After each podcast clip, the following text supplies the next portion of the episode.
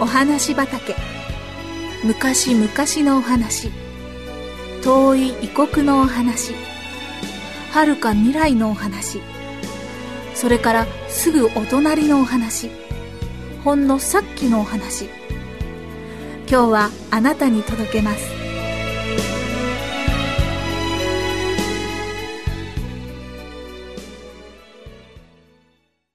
ガス欠でも走った車。16歳のジョーンはさっきから椅子でそわそわしています。お母さんが食事を終えるのが待ちきれないのです。もう少し待ってジョーン。車はどこにも行きやしないわ。私たちがいないことにはね。まだ外に戻る気になれないわ。暑い田舎を一日中車で走ってきた2人にとって道路際のレストランは涼しくて快適でした。でもお母さんから「車を運転してみないか」と言われた時ジョーンは容赦なく照りつける太陽のことなどすっかり忘れていました。車の免許を取って以来ジョーンはワゴン車をほんの数回それも近いところを運転してきただけでした。それが今キャンプ用トレーラーを引いたステーションワゴンでネバダ州を走るのですそれは随分大人っぽいことに思いましたおばあちゃんの家にはお誕生日に間に合わせて着きたいけど一日中エアコンのかけ通しで頭痛がするからちょっと休んでいかなくちゃ。お母さんはそう言うと、冷たい飲み物をちびちびと口に運び、それから冷えたコップを額に当てました。この先には見通しの悪いところはないし、もうこの時間では車もそんなに多くないわ。本当にキャンプ用トレーラーを引いて運転していく自信ある？もちろんよ。象だって引っ張っていけるわ。ジョンの意気込みにお母さんは笑いました。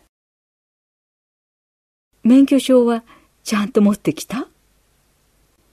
ジョンは真新しい免許証をちらりとお母さんの目の前にかざすと素早くまた財布に収めテーブルの上に置かれた車のキーに手を伸ばしましたそして早々と車に乗り込むと、シートベルトを締め、エンジン始動用のキーを回して、お母さんが支払いを済ませてくるのを待ちました。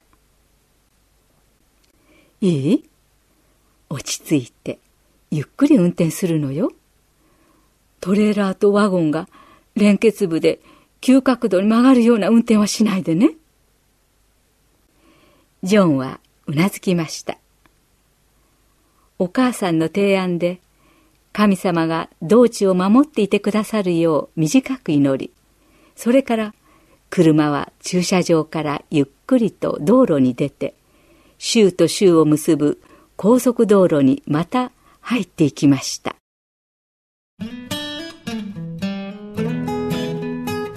ジョンはできるだけ前方から目をそらさないようにしていました。時折バックミラーとサイドミラーでトレーラーをチェックし満足の笑みを浮かべあとはゆったりと運転席に身を委ねて眼前の輝くばかりの美しい夕焼けの最後の光を楽しみました。夕焼けが綺麗じゃなくてお母さん。でもお母さんは後ろの座席で横になってぐっすりと寝入っていました。ジョーンはものすごく大人になった気分と少しばかりの孤独を覚えながらラジオをつけて音量を絞りました。お母さんがドライブの時に御用達にしているラジオ局に合わせるとジョンは車内に流れる静かな音楽を一緒に口ずさみました。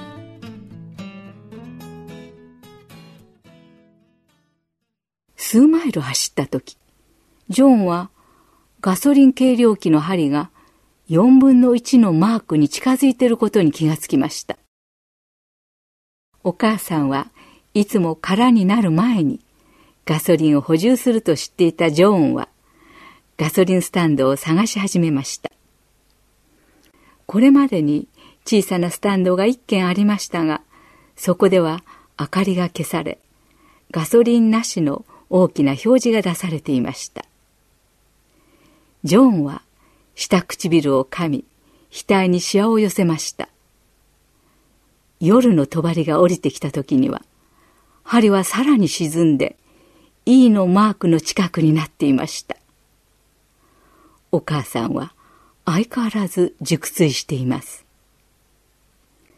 ジョンは右折のウインカーを点滅させて慎重に高速道路からそれるとハザードランプをつけてお母さんの方を振り返り肩を優しくゆすりました。お母さんお母さん起き上がったお母さんは体をふらつかせながら窓の外に目をやりました。どうかしたの？もうじきガソリンが切れてしまうのよ。た一軒あったスタンドは閉まってたの。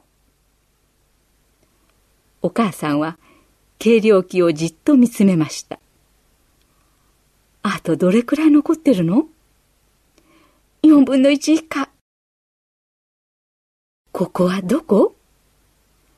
ジョンは道路地図で現在地を示しました。じゃあ、このまま進むしかないわね。きっとどこかに空いているスタンドがあるはずよ。今度は左折のウインカーを点滅させて、車はまた高速道路に戻りました。それからの何マイルもガソリンスタンドの標識を見つけられないまま、キャンプ用トレーラーを引いたステーションワゴンは走り続けました計量器の針がまさに E のマークの右側に達した時ジョーンは前方に明かりを捉えました。見てお母さん。車を給油ポンプの隣につけた時ジョーンは落胆の声を上げました。窓に大きく閉店の張り紙がしてあったのです。でもこの明かりはどうしたこと？多分強盗対策よ。車を出し始めた時お母さんがジョーンの肩を軽く叩いて尋ねました。運転を代わってほしい？ジョーンはただ肩をすくめただけでした。上手に運転してるわ。続けておやりなさい。ジョンがアクセルを踏むと赤い針は E をじりじりと斜めに通過していきました。